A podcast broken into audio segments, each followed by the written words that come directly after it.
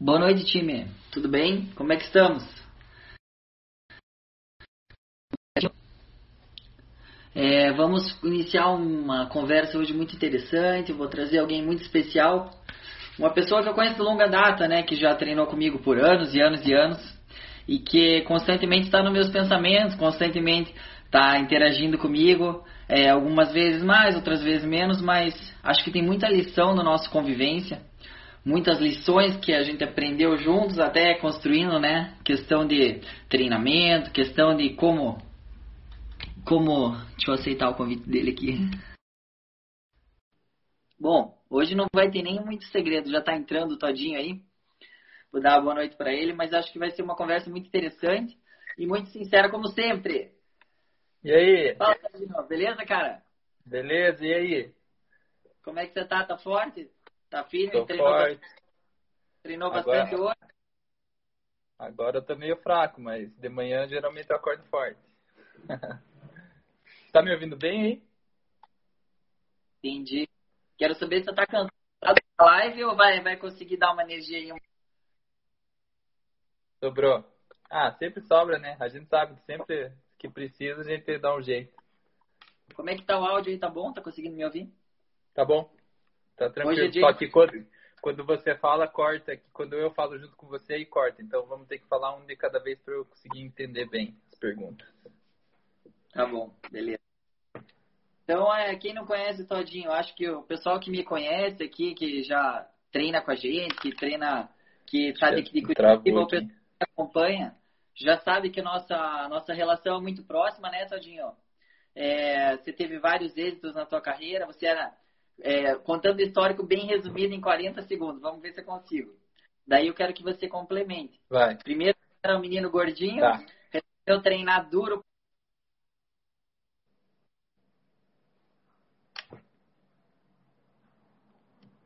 E virou um campeão da Ironman. Conseguiu a introdução em 10 segundos. Então, uma pessoa muito dedicada, não, sério mesmo. O Todinho é uma pessoa muito dedicada, que trabalha duro, trabalha firme. E, Oi, consegue aqui cortar no meu vídeo aqui, não. É, o teu, o teu cortou um pouco Não, não aí, os últimos segundos. Agora voltou. Tá bom. Não, então vamos lá. né?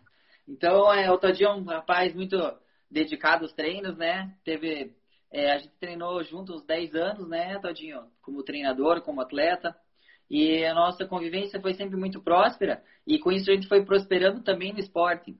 Conquistando títulos, conquistando viagens, conquistando um relacionamento muito bom que acabou agregando. Tanto para os dois lados, eu acho, né? É, como atleta, então, o que, que a gente pode citar do Todinho? Continental Cup, né? Que foi teu resultado super brilhante. E teve vezes que também as coisas deram errado. E justamente isso que eu quero mostrar para vocês. Que um atleta de elite, um atleta em geral, é formado de dois, de dois lados, né? Ou quando você dá tudo certo e você tem o êxito, você comemora, você, você fica feliz pelo trabalho bem realizado e pelos fracassos, pelas dificuldades que vão aparecendo no caminho e deixam você mais forte e resiliente para os próximos para as próximas provas e formam o caráter do atleta.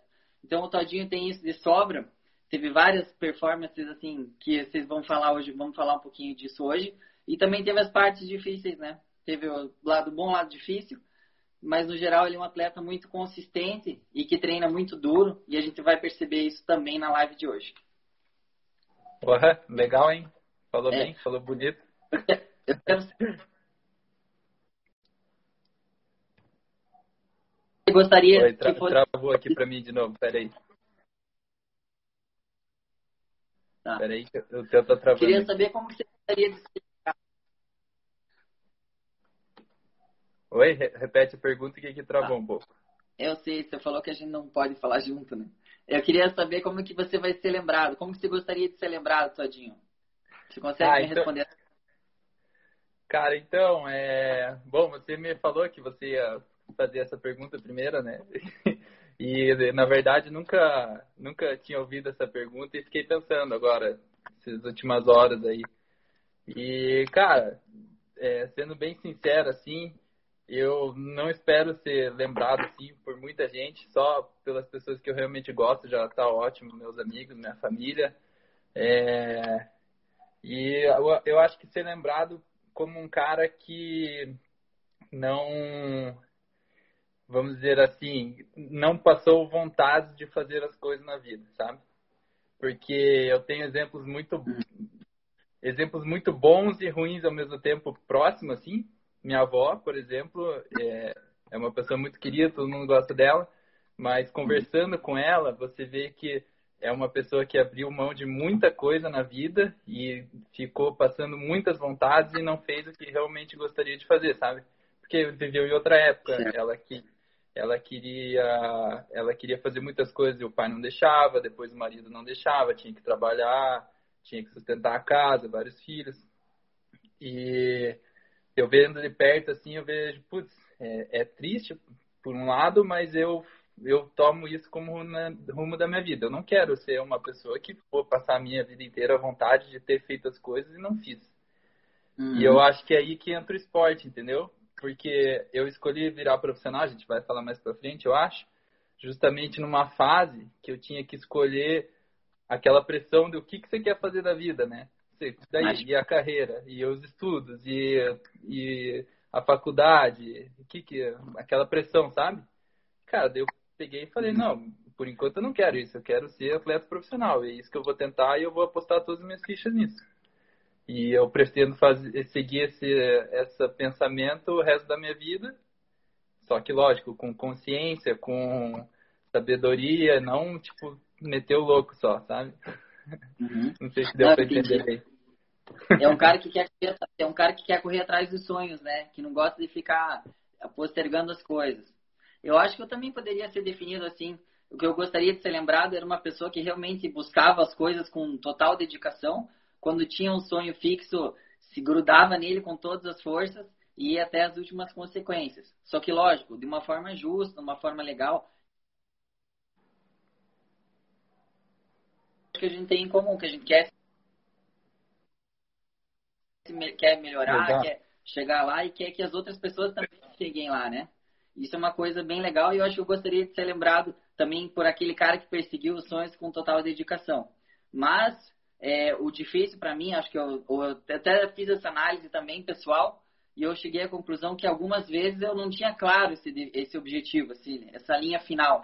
Então, por exemplo, com o esporte eu queria ser o campeão do Ironman, fui lá, fui ser o campeão do Ironman. Foi duro, né, cara? A gente sabe que passamos por, por, por altos e baixos, mas chegamos lá.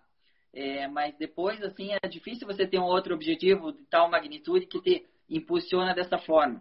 E então eu gostaria de estar firme sempre com objetivos bem claros, bem nítidos e que as pessoas motivassem as pessoas do meu lado. Então acho que é um dos motivos que a gente está aqui, né, Tadinho? Para motivar é. a galera também a chegar lá e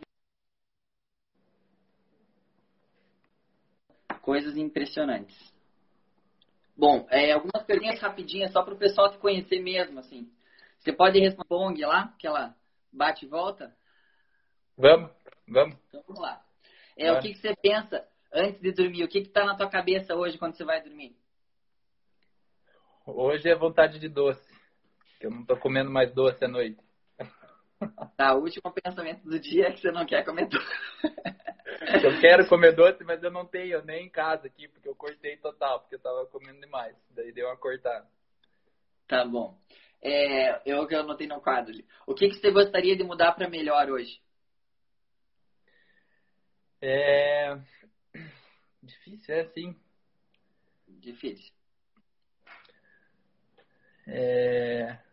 Cara, ser mais ser mais como que eu posso dizer uma pessoa pontual eu tô um pouco fora do meu horário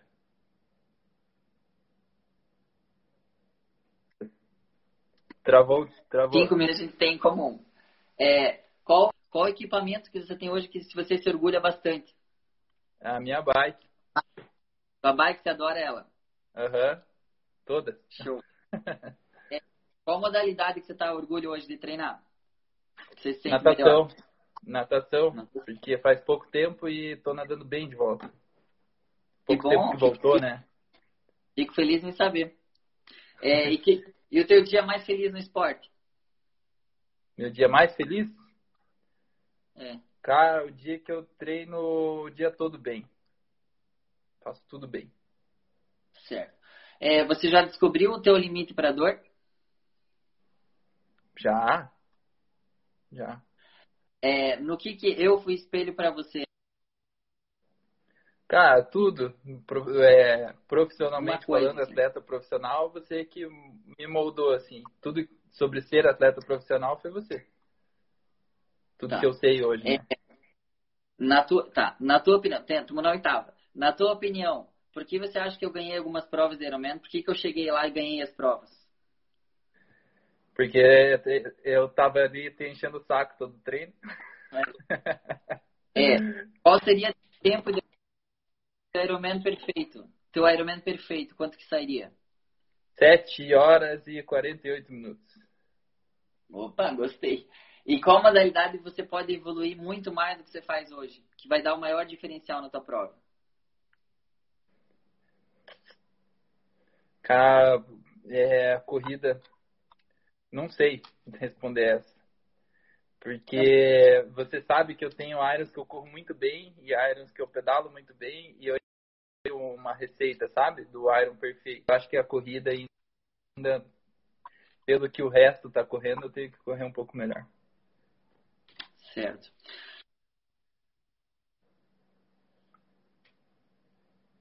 Tá ruim, Todinho? Você Tá ouvindo cortando- tá cortando um pouco. lá? Não, o áudio tá bom, às vezes Tá, tá cortando vou um fazer- pouco, não sei se é a internet. Tá, eu vou fazer o seguinte, eu vou fazer a pergunta, enquanto você respo- responde, eu pego ali o outro fone. Tá. Vamos falar um pouquinho da tua trajetória, Todinho. Por que, que você quis virar profissional no esporte? Responde enquanto eu pego o áudio lá. Tá. É, basicamente assim, eu quando eu era menor, quando eu era criança, sempre quis ser atleta de alguma coisa, assim, sempre admirava muito esporte.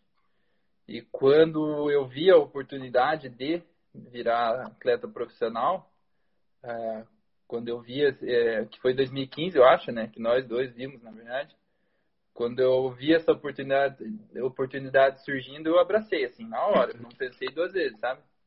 Tanto que na época, não sei se você lembra até, a gente discutiu bastante, assim, vira ou não vira profissional, continua no amador um tempo. Eu Uhum. até escutei várias pessoas, várias dicas, assim, e, mas daí, apesar de várias pessoas terem falado, não, continua no amador e tal, você está estudando, sei lá o que, eu falei, não, não, eu acho que tem que ser agora, porque se não for agora, não vai ser nunca mais. Então, foi na hora. Entendi. Achou aí? Eu, eu achei, cara, mas eu vou, vou ser sincero, a pontinha dele não é, não encaixa no meu negócio. Não, mas o, o áudio tá bom, pode continuar assim. Tá, massa. É, então, quero saber então como é que foi a tua primeira prova no primeiro percalço como profissional, Todinho. Então, eu, na verdade, eu já tinha largado, antes de 2015 do ar, eu já tinha largado uma profissional. A gente foi junto lá no Rio Grande, lá, como como é que era? O Sesc Tramandaí. Sesc Tramandaí foi a primeira prova no profissional. Uhum. E eu lembro que eu larguei, foi, foi tipo um teste, assim, né? E, cara, na, eu saí em último da água e na corrida, eu, eram quatro voltas de corrida, 10 quilômetros, eu tomei duas voltas do Kunut, que foi o cara que ganhou a prova. Cheguei lá pra trás, assim, daí ali eu vi, pô, opa, ainda não é a hora, ainda não tô no, no nível ali pra começar a largar. Então acho que esse Hum. foi o primeiro choque, assim, do, do profissional. Tá. E daí nesse, prime nesse primeiro choque que você teve, é uma situação que outras pessoas vão enfrentar. Você, na verdade, fica meio arrasado ali algum, algum dia, dois dias, uma semana. Aí esse, esse, essa superação que é importante, porque isso vai acontecer sempre quando você muda de nível muito grande. É, seja no esporte, seja um outro trabalho bem desafiador. O que, que a gente devia qual que foi a tua próxima prova, Todinho? Dessa transição dessa para a primeira prova como profissional que você se deu bem? Como que foi? Então, aí depois dessa foi... É, eu fiz o Ironman em 2015, fui super bem. E daí eu larguei o Ironman em 2016. Floripa. Foi a primeira prova, assim, profissional mesmo, largando ali com a galera. E foi uhum. super bom, assim, porque eu acho que o Iron é uma distância boa para mim, né? Então, eu cheguei em, em, décimo, consegui o top 10, era continental ainda, né? Subi os 10 no pódio e tal. Fiquei felizão, primeira prova, já um pódiozinho. Foi massa, assim. E, mas também, se for considerar, eu já, já tinha sete anos de treino sério, assim, né? Treino duro, que a gente já estava fazendo faz tempo, né? Treinando com você direto e convivia com outros profissionais também. Faz bastante diferença isso, com certeza. Você estava, então, legal para ficar bem claro, você estava sete anos treinando como um profissional, mas você continuou fazendo as provas amadoras, se desenvolvendo. Aí teve alguns choques, né? Umas vezes que eu tipo, te coloquei em situações de risco, como que acho que é normal fazer, né? Como, por exemplo, se eu tenho, se eu tenho potencial de ser uma águia, não vou me misturar com pessoas que não podem alcançar voos tão altos. Então eu te jogava no meio lá do formigueiro, mesmo que você não estivesse pronto para aquele voo, e daí você ia pegando como exemplo. Até porque eu, como teu treinador ali na época, eu sabia que você tinha grande potencial de observação. E uma das coisas que melhor faz o atleta é observar. Observar como os outros né, estão fazendo. Por exemplo, o Colucci te abriu duas voltas, você falou na corrida. Tá, mas como que ele corre, como que ele se comportou na largada, como que ele fala antes da largada, como que ele contorna as bolas. Você só descobre isso em loco, vendo, agindo ali naquele momento. Então, isso vai. A gente volta a treinar com.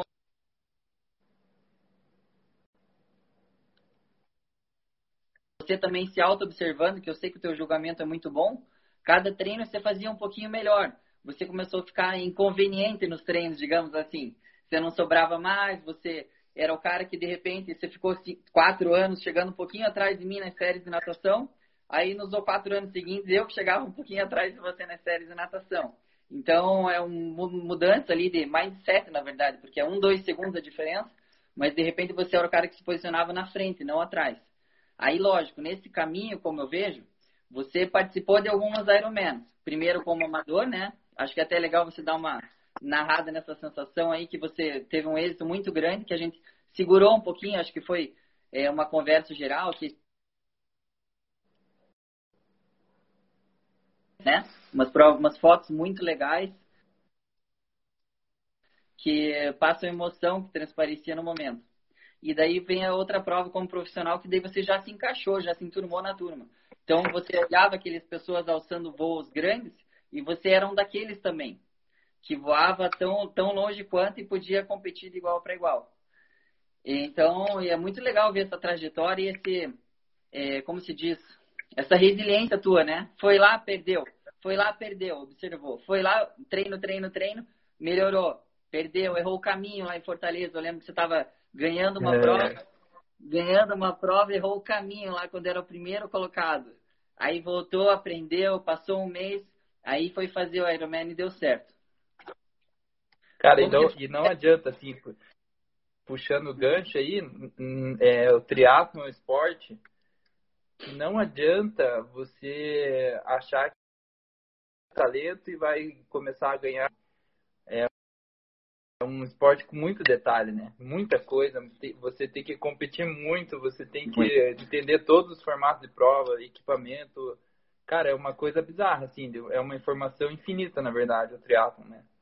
Não é um esporte com talento, por exemplo, sei lá, eu, eu acredito que futebol é uma coisa que é a pessoa nasce com o talento de jogar bola. Tem os que, lógico, treinam muito, se dedicam, mas ah, eu acho que o talento não é uma coisa determinante no triatlo. Nunca vai ser, com certeza. É, eu acho que, acho que o triatlo é uma, muito, muito, abrangente, né? Já é difícil um esporte só, né? Bem dizer, a natação é muito ângulo da mão, é virada olímpica, é tudo. Aí o triatlo soma da natação, soma do ciclismo, soma da corrida e soma todas as transições e todo mundo fazendo chegada, vai dar, correr e pedalar. Então você tem que misturar essas variáveis aí, misturado com um grupo de atletas que estão loucos para ganhar. Então é uma dinâmica muito difícil mesmo, mas que vai pegando jeito com a prática, né?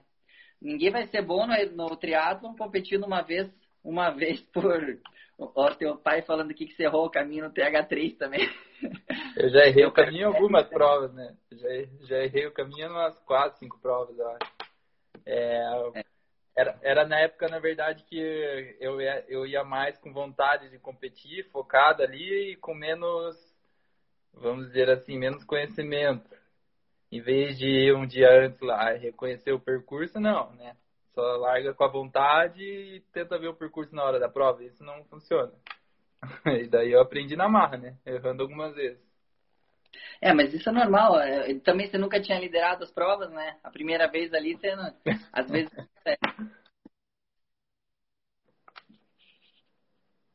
Mais estudado, você tá melhor. Inclusive, eu tava, outro dia o Vinhal me ligou aqui lá da, do centro de treinamento dele, e a gente tava conversando que os atletas de ponta, por exemplo, ele fez o campeonato espanhol, né, de longa distância. Ele falou que o Javier Gomes conhecia todos os atletas da prova, sabia por exemplo, ele quase passou a ordem da chegada lá, primeiro, segundo, terceiro, sabia o potencial de cada atleta no ciclismo, na corrida, onde que ia atacar. E a gente às vezes vai competir, eu digo a gente, mas eu penso mais em mim, tá? Eu sei que você é um pouco mais estudioso que eu nesse sentido.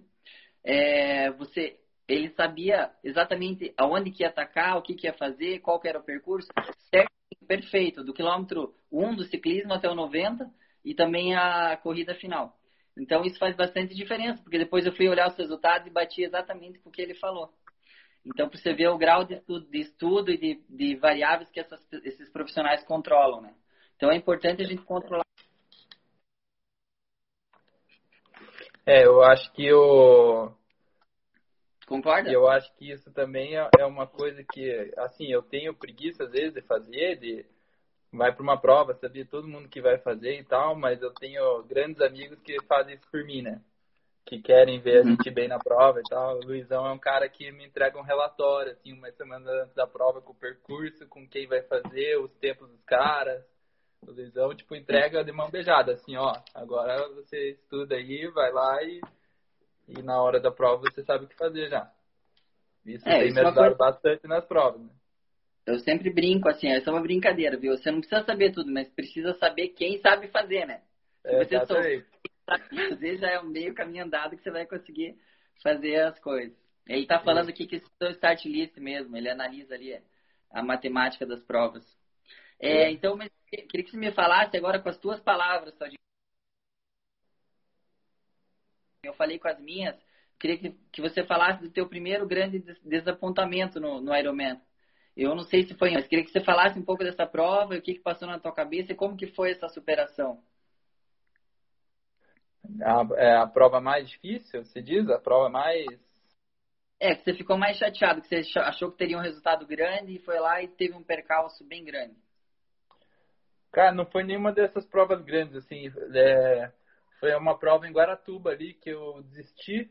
Eu desisti em duas provas até hoje na minha vida, assim. Já fiz, tipo, centenas de provas. Uhum. Eu desisti em, em Mar del Plata, no Ironman, no quilômetro 160 da bike. Estourou uma protrusão nas minhas costas, que era consequência do ombro lesionado. Foi uma bola de neve, assim. Aí uhum. eu descobri que eu ia ter que operar o ombro, mas fui postergando, achando que eu ia conseguir me virar e fortalecer e não precisar da cirurgia. Aí veio essa prova de Guaratuba, que foi outra prova que eu tive que desistir depois do Mar del Plata, assim. Aí, tipo, segunda prova, desistência, assim, por causa de dor, foi a pior prova para mim, porque eu vi que naquele momento eu vi que eu ia ter que operar, que eu ia ter que curar minha lesão, ia ter que ficar um tempinho afastado ali do que eu gostava de fazer. E, e daí você... Oi? A pergunta agora é importante. Você fez o que daí? Daí eu tive que operar, né? Tive que ir pra faca.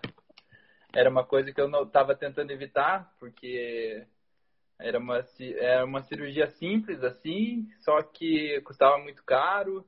E era uma fase que eu tava super bem. Eu vinha de 2017 lá do Iron e tal. Tava treinando bem, com, mesmo com dor, assim. E era uma coisa que os médicos davam esperança de que em quatro anos podia sumir a dor, assim. E, uhum. Só que doía demais, assim, de madrugada principalmente, eu acordava com muita dor e não conseguia dormir direito, não recuperava do treino direito. E daí foi a hora que eu vi que era o limite, assim. Tá, eu vou ter que operar porque eu não posso perder dois, três anos sentindo essa dor, né? Dormindo mal, principalmente. Certo. Então, eu queria só, só traduzir um pouco do que você falou. Primeiro, Mar del Plata, você estava em quinto ou sexto na prova, estava acompanhando, acho que o quarto, quinto. Inclusive, o cara que ganhou a prova estava pedalando junto, né? Tá. E daí, é, então, o cara ganhou a prova. E você, eu lembro que você estava na tua melhor fase de corrida. Eu, olhando o resultado, eu tinha certeza que você estaria já entre os top, top 3. Olhar a parcial do 120, do 150. Eu falei, cara, hoje ele fica entre os três, tenho certeza. Não sei que posição, mas ele está entre os três. Tanto que eu via, eu via suas parciais de ciclismo, eu falei, cara, ele está pedalando muito melhor que eu imaginei. E daí, daí você teve o desapontamento que não aguentou, estourou a hérnia lá nas costas. Aí você voltou, é, continuou fazendo as mesmas coisas e teve de novo um outro viés. Aí, então isso reforça uma vez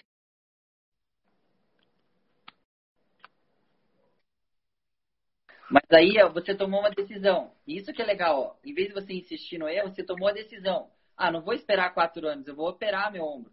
Aí você procurou ajuda, eu lembro que você começou até a conversar com a psicóloga, com a Thalita.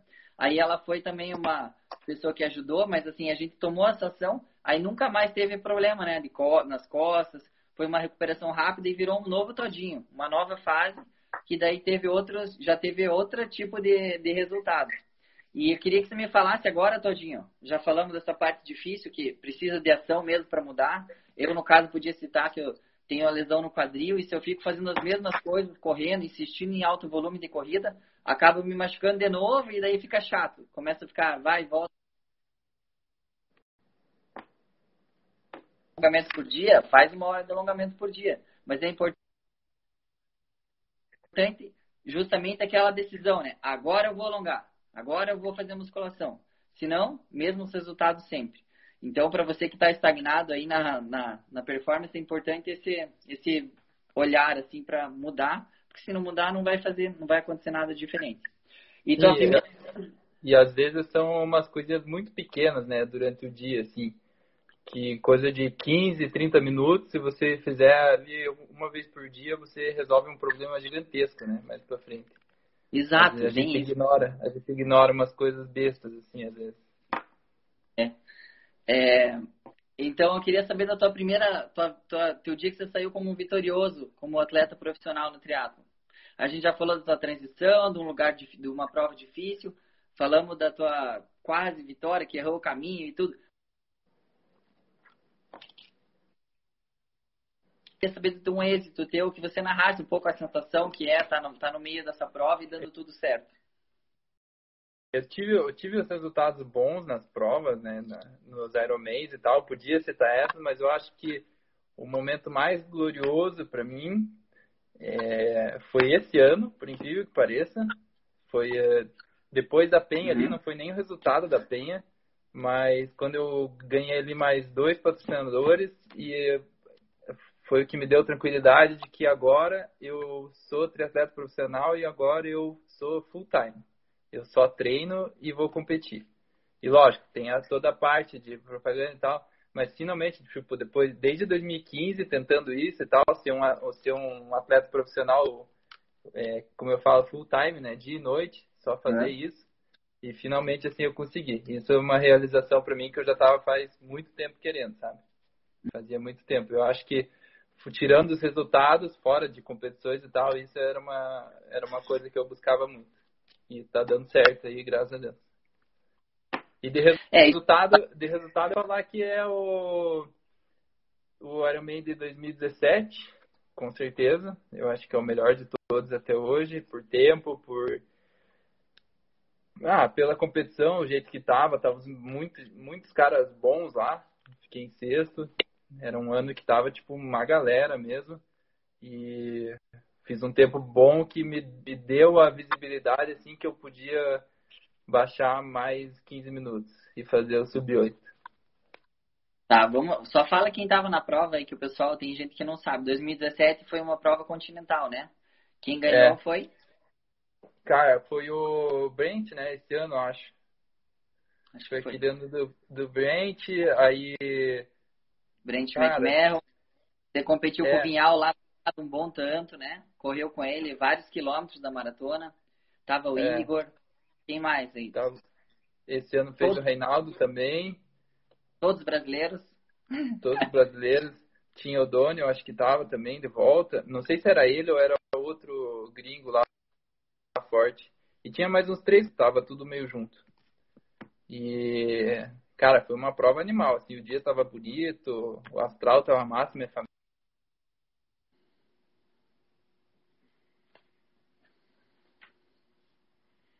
Travou aí? Deu uma, deu uma cortadinha aqui. Tá. Então agora a gente vai mudar um pouco de assunto. É legal, é muito bom quando a gente compete bem, né? Todinho, só reforçando que é uma alegria e todo mundo sente essa vibração, é muito legal. Eu lembro que eu tava, tava lá também e eu, muito empolgante, digamos assim. Foi uma experiência muito legal. E é bacana quando a gente vê alguém que a gente gosta numa situação dessa, né? É legal de sentir, mas é legal também de torcer, né? Os dois lados são legais, a gente vivenciou isso como torcedor, como atleta. Então é uma, um complemento legal que só traz benefício, né? Sim. Então, próxima vez a Ironman temos que lá, quem não for competir tem que ir lá torcer pra gente, né? Isso que eu queria dizer. É. é. a sensação que eu tive quando eu tive ganhar uma Fortaleza, né? Tava acompanhando aqui de casa, tava lá na casa da Carol, eu lembro. E, cara, o dia inteiro acompanhando ali, bitolado e tal. Cara, quando eu vi que você ia ganhar, meu Deus do céu, eu dei pulo de alegria, né? Porque era uma época que a gente estava treinando muito junto, né? É, ele foi lá pra Boulder e tal, voltou, e daí a gente começou a treinar bastante junto, assim, tipo, todo treino, corrida até, a gente corria muito junto. E, é. cara, ver, ver você ganhar assim foi pra mim demais, né? Porque eu vi, cara, ele tá ganhando, eu também posso ganhar daqui a um tempo. Hum. Mas Fortaleza, na verdade, gente, eu não tinha viajado para Boulder ainda. Eu tinha acabado de entrar na Timbravo. A gente fazia ah, é nossos é treinos. Eu e você, era aqueles pedais malucos que a gente fazia, que queria quebrar todo dia, queria quebrar recorde, mas acabou formando a gente como ciclista mesmo, né? É. Então, então chegou na hora do dia, eu não tinha volume de corrida. Eu acho que você lembra que eu estava machucado, voltando. Tinha acabado de correr um Ironman fora, que não foi a minha, meu melhor, minha melhor prova que eu fui desclassificado, acabei chegando em quinto, mas fui desclassificado. Aí eu usei um pouco de raiva, um pouco do nosso treino e um pouco da sensibilidade que eu tenho. Porque se eu fosse definir, você falou para mim no começo da nossa entrevista por treinar junto, você estava me acompanhando, que, que eu competia bem, mas eu compito bem por uma certa sensibilidade. Eu consigo sentir o olhar interior para o meu corpo eu consigo sentir o ambiente, eu sei o quanto que eu posso me esforçar naquele momento. E eu também tenho a sensibilidade de reconhecer o momento da prova que eu devia acertar, que eu devia acelerar. E reconheço também a sensibilidade dos outros atletas competindo. Então eu percebo que se eu estou numa uma vibe que eu posso atacar, que eu tenho que me defender.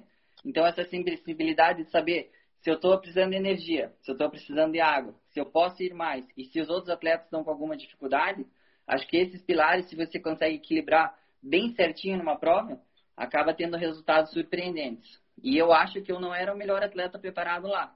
Talvez no ciclismo e na natação, mas a corrida foi só o coração mesmo. E daí depois, quando você já está arrepiado todo no quilômetro 10 da maratona, aí não tem freio mais, né? Eu Sim. sempre brinco. Eu li essa frase outro dia e estou animado, até hoje fico pensando ela na minha cabeça. É, foguete não tem ré. Essa que é, que é a frase que eu vi. Foguete não tem ré, cara. Você ligou o foguete, meu, vai embora, meu. Não tem Mas como ele... frear. Não tem Eu vou completar a frase. Aí ligou Posso? o foguete, amigo. Ligou o foguete, não tem jeito. Vou completar essa frase. Foguete não tem ré, mas pode explodir também, né? é, pode explodir. Mas às vezes é chegada, né? É. é. Então, eu queria saber o que você leva dessa trajetória toda para o teu futuro, Tadinho.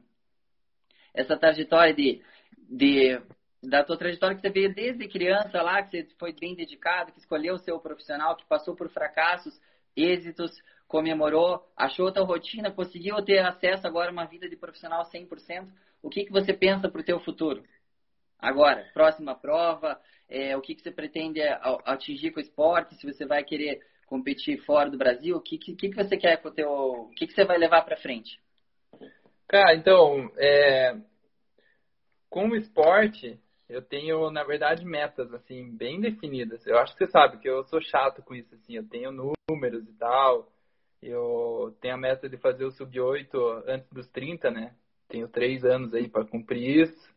É uma meta audaciosa aí, porque se a gente for ver, só o Igor fez até hoje, né? O Igor é o tá. triatleta mais rápido, né? Brasileiro até hoje. E quero tentar bater esse tempo antes dos 30 aí. E tenho mais uns 10 anos de carreira, né? Cara, eu principalmente ficar longe de lesão, eu me cuido muito, muito mesmo. E, e principalmente, eu acho que nos Irons é aprender a competir, igual os gringos competem, assim. São, são objetivos. Eu não, eu não vou falar que são sonhos, porque eu tinha muito essa ideia de sonho, sonho, sonho e tal. Mas eu vi que, cara, é, na verdade são, são metas, porque é tudo alcançável e tudo perfeitamente tangível se tudo for feito de uma maneira certa e bem feito. É, um, é uma receita de bolo. Você quer que a receita de bolo dê certo? Tem os ingredientes certos, na medida certa, que vai dar certo.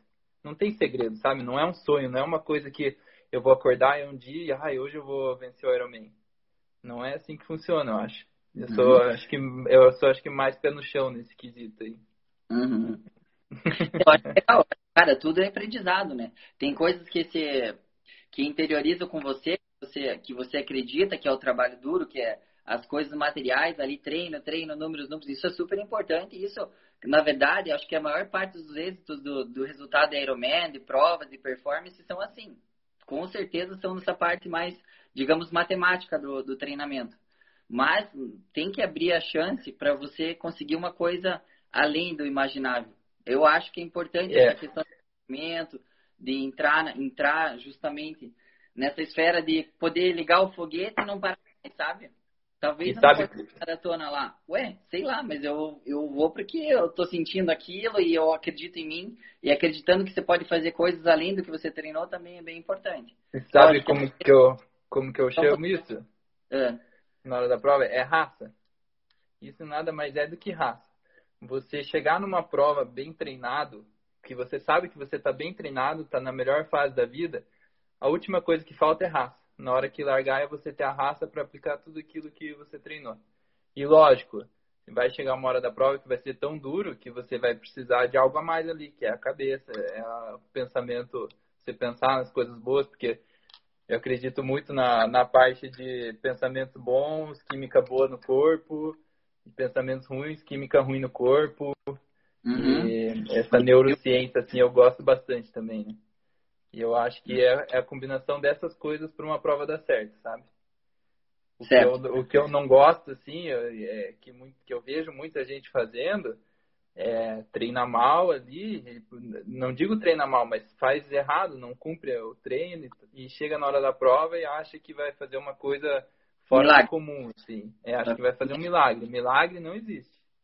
Milagre não existe mesmo. Eu já aprendi isso na marra, assim, de às vezes ir para uma prova com uma expectativa, nossa, hoje eu vou bater todos os meus recordes. E dificilmente você bate na prova, uma ou outra prova, né?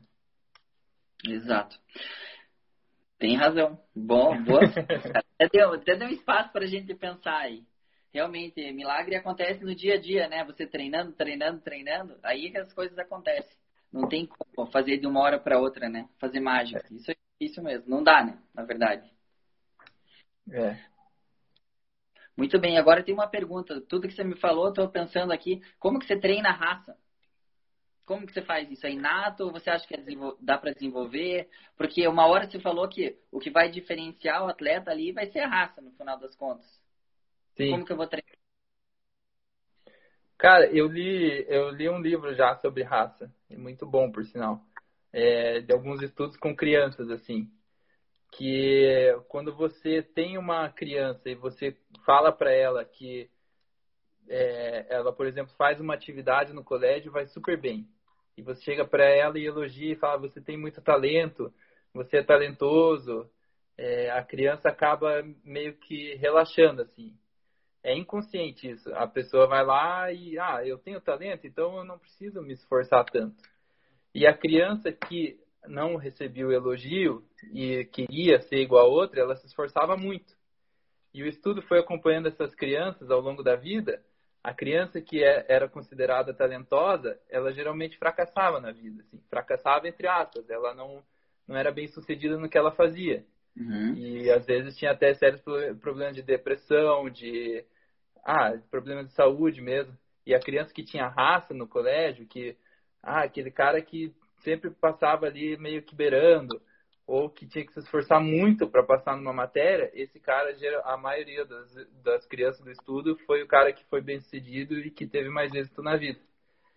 Então, eu acho que, assim, a raça é uma coisa que vem inata na gente, eu acho que vem de nascença um pouco disso, de raça, mas principalmente de criação. Eu acho que isso é uma coisa que papai e dona Dilma desenvolveram muito bem, sabe? Ainda mais com mais cinco primos juntos, assim, cinco, seis, um querendo quebrar o outro, é uma coisa que eu acho que desenvolve de criança, sabe? A raça, assim, de, de querer ganhar. Você sabe bem, né? Porque você e o teu irmão, os teus irmãos, você tinha que ser muito raçudo, né? Porque você era o caçula e... Eu era o caçula. é. Então, eu tenho... O pessoal perguntou o nome do livro aqui, Todinho. A Thaís falou que se você faz cinco vou... horas de roupa... Vou pegar aqui, peraí. Tá bom. Não, então isso eu vou falando um exemplo de, de um livro aqui que fala bem disso. É, o livro chama-se Os Sete Hábitos das Pessoas Altamente Eficazes. Quando começou a época de quarentena, eu até li um pedaço do, li, do livro para todo mundo. Garra, olha que legal o livro lá. Tá ao contrário, né? Ângela, não sei falar o sobrenome dela. Mas tirem print aí, daí vocês procuram depois. Boa. Boa. Então, eu estava lendo o livro do. Até li uma passagem do livro, porque, porque ele citava da parte física, da parte física. Aí o menino estava ajudando o pai dele, ou estava ajudando um outro, um outro atleta a fazer musculação. Olha só como exemplo de raça. Aí ele estava observando e o cara estava fazendo supino. 10 repetições, 15 repetições, o cara começou a ficar vermelho, as, as veias saltar no rosto do cara. E o cara 18. Aí o menino já estava pronto para ajudar e tirar o peso. O pai dele falou: Não, Daí ele falou, como não? Você não tá aguentando mais. Ele, espera. Daí ele, duas, tremia assim. Mais uma. Aí quando faltava duas, daí, daí, daí ele falou, não, eu vou te ajudar. Daí ele falou, não, agora que importa mais ainda, essas duas últimas, todo mundo chega na vigésima terceira, no caso. Se eu não chegar na vigésima quinta, eu não vou ter o benefício para o exercício, que 23 qualquer um faz. Mas essas duas últimas, eu já não, já não tinha mais força, já não tinha mais nada, mas eu precisava fazer essas duas últimas. Então ele foi lá, Lógico que ele falou depois pro filho, né? Mas é, daí ele fez com toda a força e conseguiu realizar aquelas duas últimas. Aí é, eu penso, é... porque você tá numa série de natação difícil, de 50, de 100, é fácil achar atalho. É fácil é achar atalho. Falar. É fácil, né? Achar atalho, achar desculpa. Bom, mas chegar até um certo ponto, todo mundo vai chegar. Mas para você ter essa definição de raça, além do treinamento árduo, da perseverança, do dom, do talento, cara, você precisa fazer e você precisa superá-los. Travou né? aqui um pouco. Aí voltou. Sim, é, essa, esse exemplo da natação é ótimo, né? Quantas séries a gente fez que só nós dois terminamos?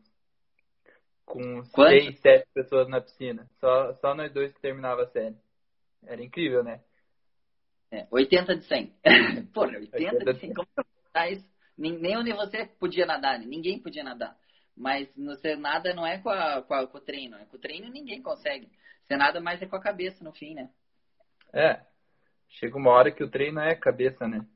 É, o difícil foi perder 80 tiros de você, né? Nesse dia. Isso foi difícil. Você já tá nadando pior. tá chegando mais em todos. ah, isso é legal. É, queria falar um pouco, mudar o assunto um pouco sobre conceitos e pontos de vista sobre o esporte, Todinho é, o que, que o profissional de triatlo precisa encarar, como que ele devia ver o triatlo.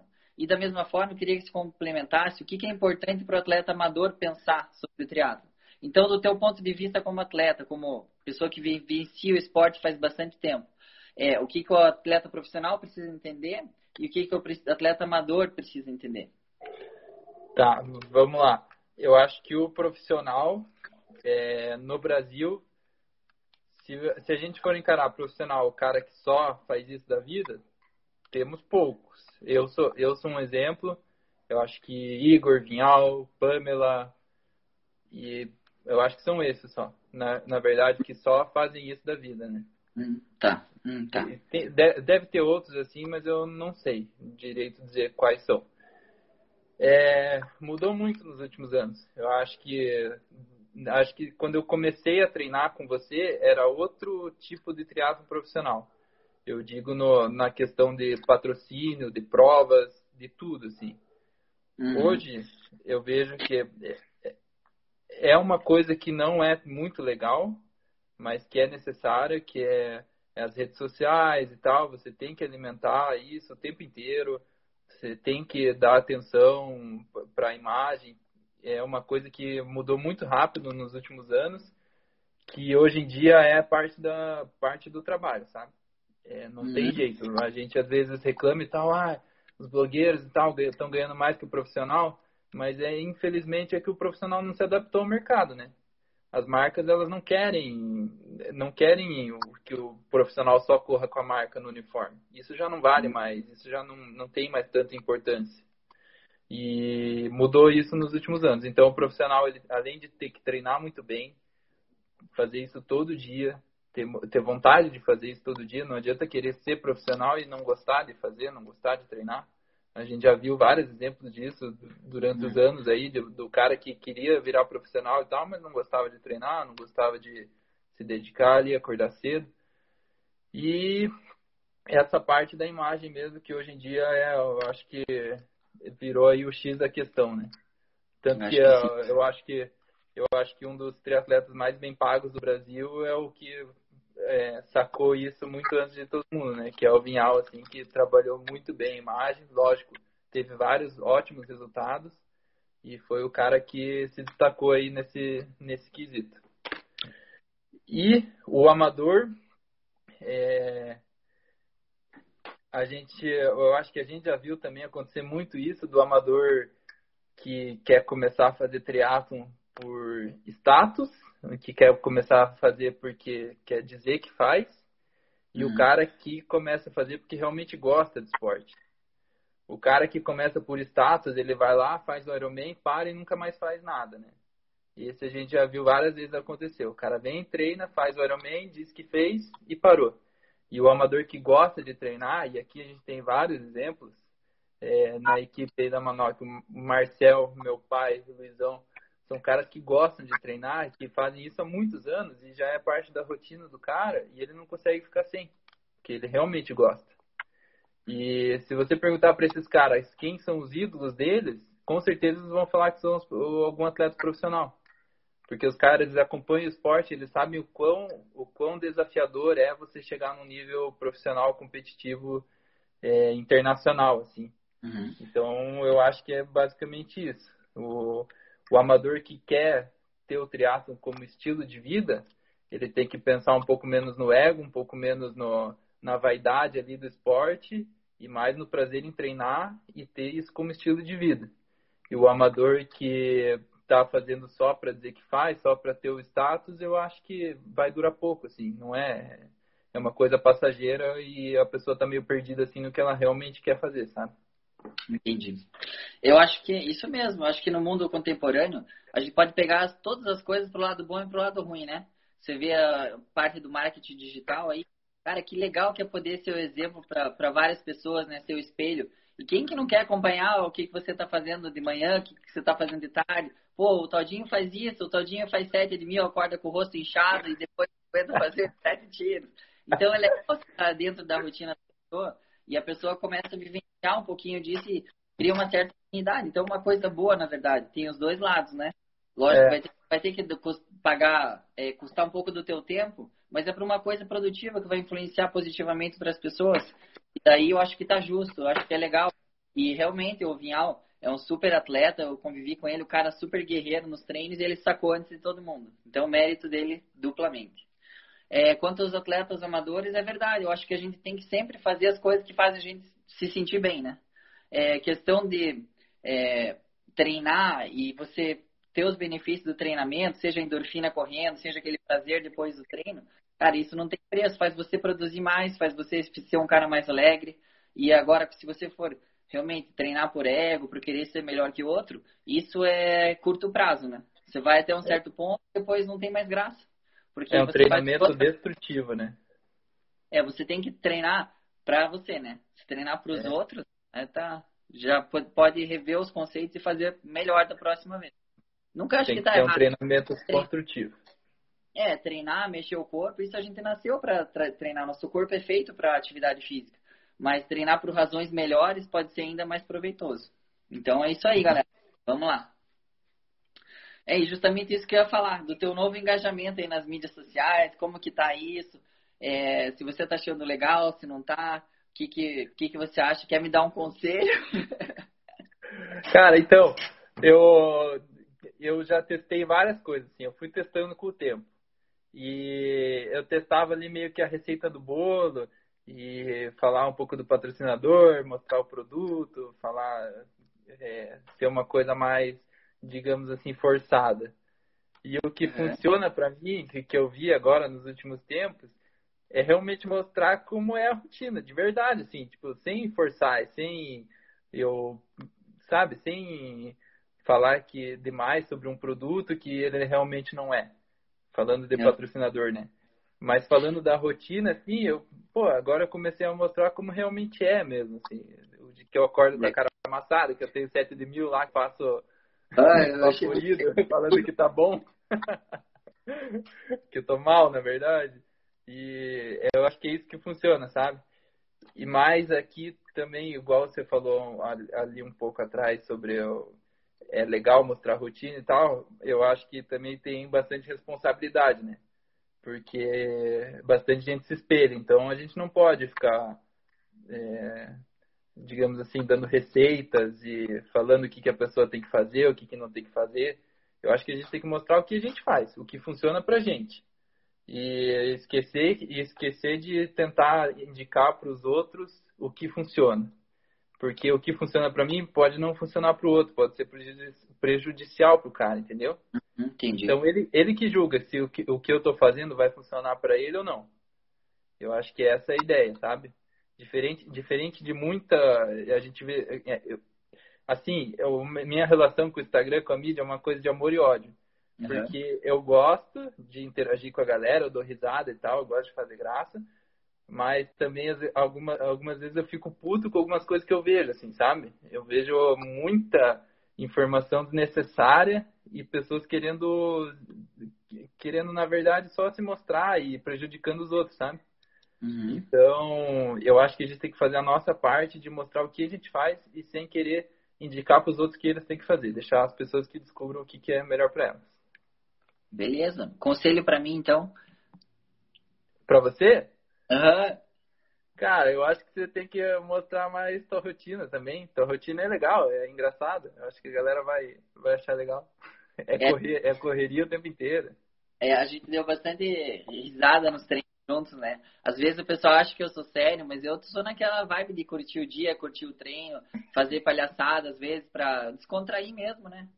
É, e então, a... acho que é mostrar isso mesmo, a, a, parte legal, sabe? Porque querendo ou não, a gente gosta muito, né? A gente acha divertido treinar. Por que não mostrar isso para as pessoas como é divertido? Legal, show de bola. E não só fazer uma propaganda de, de treino. Boa, Tadinho. Qual é, Queria que você falasse uma prova que você competiu comigo, assim, agora, tá acabando, tem mais uns 5 ou 10 minutinhos. Uma prova que você. Tá. Tra... Travou a pergunta. Tem uma várias legais, mas eu queria que você E eu queria falar que. Agora sim, pode falar. Tá, conversasse um pouquinho sobre numa prova nossa que a gente competiu junto, assim, que eu te passei, você me passou, e foi uma disputa legal que a gente, nós dois saímos felizes e damos risada no final. Qual prova você quer? Qual prova você acha interessante? Você quer falar junto qual prova que é? Eu acho que é Barcelona. Barcelona, né? Então. Então vamos falar um pouquinho da prova. A gente chegou lá na, na prova, competindo, a viagem já foi super divertida. Divertido, eu digo assim, a gente errou o ônibus da passagem, a gente não sabia se o hotel ia ter hospedagem pra gente ou não, que era muito barato. Acabou que tinha comida pra caramba no hotel, né? E, e daí Foi. chegou na hora da prova, e daí enfrentamos um, um, nível lá alto, né? Era uma semana antes de Kona, mas tinha 90 profissionais inscritos, acho que tinha 70 alinhados para largar. E daí, então, a gente meio que se assustou, né? Tipo, você compete, a gente compete aqui com 20, 25. Bom, 80 já era novidade pra gente. E daí na natação eu achei a água um pouco gelada, não me senti bem, me senti tremia assim, tava 21 graus, tava bem no limite. Tava frio pra caramba. É, usa, usa não usa roupa de borracha? Não usei e fiquei congelado lá, perdi muita energia. Aí você foi embora, né? Como é que tava lá na frente a prova lá que eu não sei, eu só sei que eu tava sofrendo na água. Cara, eu sei que eu saí da água muito feliz que eu tava no primeiro grupo, assim. Só que a felicidade durou 10 minutos no começo do pedal, porque os caras saíram, tipo, muito fortes. Era, era a minha segunda prova como pro, né? E no Ironman Brasil, eu saí no grupo ali, a primeira prova, o grupo saiu mais de boa e tal, consegui acompanhar. Agora, cara, lá em Barcelona, os caras saíram dentro da cidade, lá, o começo do pedal, de um jeito que parecia que era um short, assim. Eu pensei, uhum. meu Deus, que, que esses caras estão indo aonde, né? E tá, beleza, acompanhei o grupo ali, fiquei ali. E, cara, de repente nós dois tava dominando a prova, né?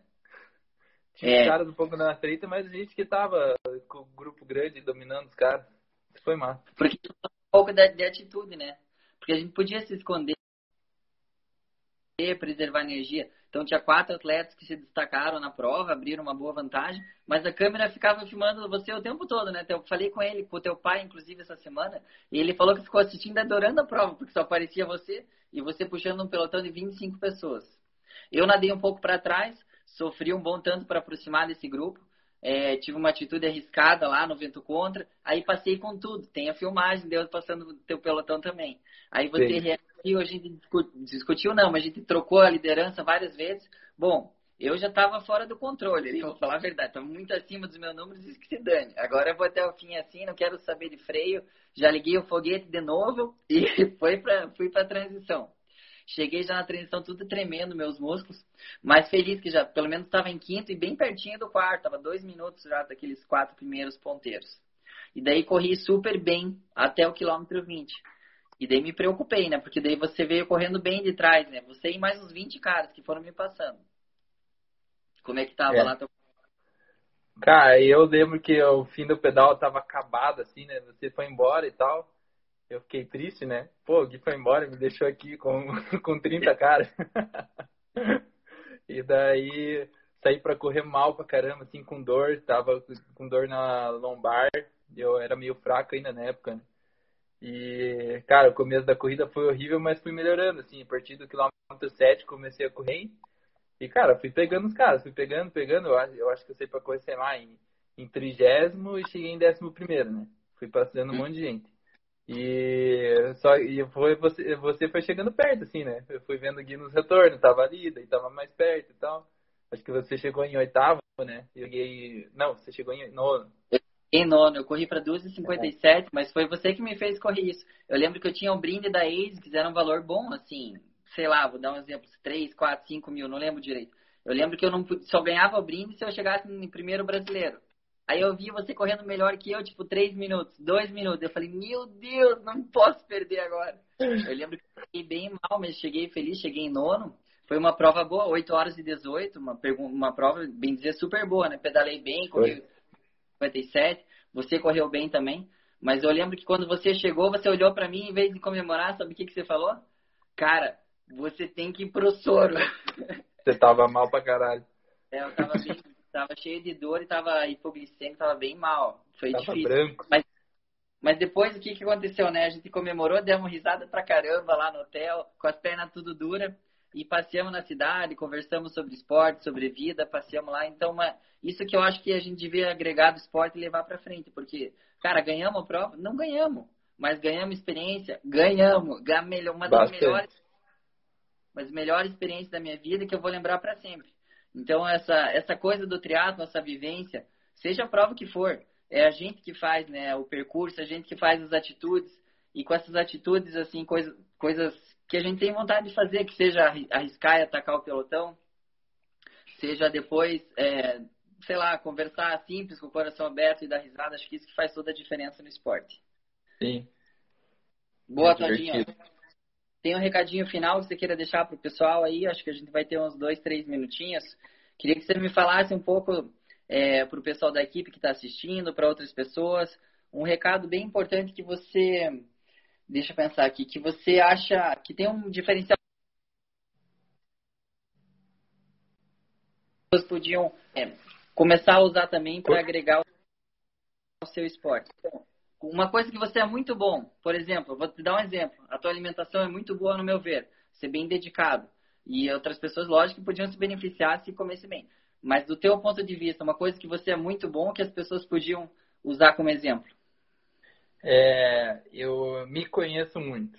Eu conheço meu corpo, eu conheço meus pensamentos, eu sei é, quando eu tô com raiva, eu sei o motivo da minha raiva, quando eu tô feliz, eu sei o motivo porque eu tô feliz. Quando eu tô muito cansado, eu sei o motivo porque eu tô cansado. Então eu me conheço muito, assim. Eu acho que todo atleta tem que se conhecer mais do que qualquer outra coisa, assim. Eu acho que isso que as pessoas hoje em dia falham muito também. Elas não se conhecem, não conhecem o próprio corpo, não conhecem a própria cabeça. Eu acho que isso é fundamental não só para o esporte, mas para a vida, né? Acho sim, acho que o esporte é uma ferramenta de autoconhecimento muito grande. Né? Eu percebo, e isso é bem claro para mim, que a observação, às vezes as pessoas estão treinando e estão pensando que vai comer pizza, pensando, sei lá, pensando em outras coisas. Às vezes, se você parar, pode fazer isso, lógico, todo mundo vai ter um tempo do treino assim. Mas se a gente parar e observar exatamente o momento presente que você está treinando, aí você começa a melhorar esse autoconhecimento. Você sabe por que, que você está cansado exatamente, por que, que você está fazendo a braçada torta, qual foi o momento no tiro que você perdeu a qualidade técnica e botou força. Aí o que, que você faz no tiro seguinte? No tiro seguinte eu vou lá e vou tentar não repetir aquele erro, vou tentar melhorar na técnica e vou tentar ser mais técnico até o fim e ver se o tempo melhora ou não. Então esses feedbacks imediatos e momentâneos, eles constroem o atleta, né? Se a gente Sim. não tem feedback imediato, e agora a gente tem, né? Oh, o Roger de novo está dando um alô. É, valeu, Roger. É, então eu queria falar que se você está lendo se você está vendo os tempos, está vendo a potência, está vendo o quanto você se desgastou para fazer aquilo, você pode ir corrigindo detalhe, aparando arestas e melhorando a sua eficiência como atleta. Não é simples? Sim. Isso seria legal se pudesse fazer isso, um pouquinho disso, né? Não vou dizer que, que vão treinar igual um atleta profissional, que tem o autoconhecimento, que eu já vi várias vezes o Vinhal fazendo rolho de olho fechado lá para melhorar a sua sensibilidade, ver se acertou os números. Pô, isso é muito legal. Seria uma coisa nova, uma coisa interessante de fazer. Mas não precisa ser tão extremo, apenas estar tá presente no momento. Ver se está correndo com a mecânica certa, se o tênis está desgastando mais de um lado do outro. E essas coisas simples que fazem, como você mesmo disse, coisas simples que fazem toda a diferença. Exato. E não só, e não só o corpo, né? Cabeça também. Eu acho que muita gente não sabe o, o motivo porque está sofrendo ou porque está feliz ou porque está eu acho que a, a, grande maioria das pessoas do mundo inteiro não sabe, sabe? É, conhecer o, a própria mente, assim. Eu acho que isso é, um, é uma coisa que quando a pessoa descobre, eu acho que eu estou descobrindo, é, muda totalmente, assim. Muda a vida inteira, sabe? Muda, muda tudo. É impressionante.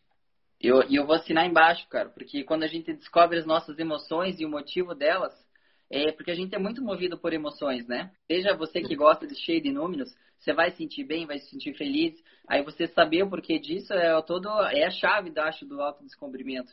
Isso é uma das coisas legais que a gente conversava e a gente tinha essa sintonia, porque nós dois prestávamos atenção, né? E daí, teoricamente, a gente tinha, porque a gente fazia o mesmo treinamento, dias bons, dias ruins, e eram parecidos. E isso era muito legal, era bacana. E a gente sabe quando o outro tá mal, né? E a gente sabia quando, quando o outro tava mal e quando o outro tava bem. É, e você pode explorar. A hora que o outro ia sobrar. Isso. Então, às vezes, a gente explorava isso. Ah, você tá mal, então vou, vou te fazer sofrer. Ou você tá mal, vou te ajudar. E as duas coisas são positivas, desde que você esteja com aquela mentalidade de crescimento, né? Tipo, ah, você viu que estava um dia ruim e me, me castigou, mas depois que eu chegava um pouco atrás, você dava risada de mim, a gente dava risada junto. E não querendo de, de é, mas para treinamento mesmo, para aprender os dois lados, né? Isso eu acho que foi, também é bem interessante. Só queria pra falar. treinar aquela um... garra mesmo. É, último recadinho. Eu acho que passou de uma hora hoje, Todinho. Não sei se aumentou o horário da live, mas para encerrar aqui da minha. Você lembra aquela primeira pergunta que eu te falei? O que, que você pensava antes de dormir? É. Nessa hora a gente tá. É um bom momento para a gente concentrar uma coisa que a gente quer melhorar, porque a gente muda nosso padrão de ondas cerebrais, ele abaixa um pouco a frequência, a gente consegue explorar um pouquinho mais essa questão do autoconhecimento mesmo. Então, essa hora é hora de interiorizar um objetivo teu, seja ele dormir melhor, seja ele, sei lá, acordar mais disposto no outro dia, seja melhorar teu treinamento. Qualquer área da tua vida, você pode pegar esse momento que está numa fase mais zen, digamos assim, e interiorizar um pensamento positivo para a tua vida. Porque num dia ele faz pouca diferença, no outro você viu que você dormiu melhor, no outro dia as coisas começam a acontecer na tua vida e de repente você viu, é, já deu certo. Então, é, esse é um momento muito legal. Tenho bastante estudo sobre isso, tenho lido bastante coisa também e pode ajudar todo mundo. Por isso que eu perguntei para você.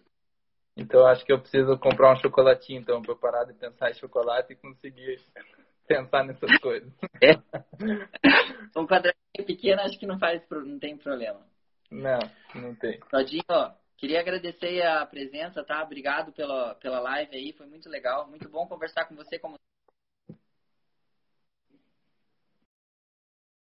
tua boa vontade, aceitar o convite. E eu acho que foi bastante produtiva para quem assistiu e tem bastante conhecimento implícito aí nas tuas palavras. Obrigadão, cara. Valeu. Obrigado, eu que agradeço. Obrigado a galera aí que assistiu também. Amanhã tem videozinho, hein, no meu Instagram. Então, beleza. Valeu. Grande abraço. Tchau. Valeu. Abraço. Tchau.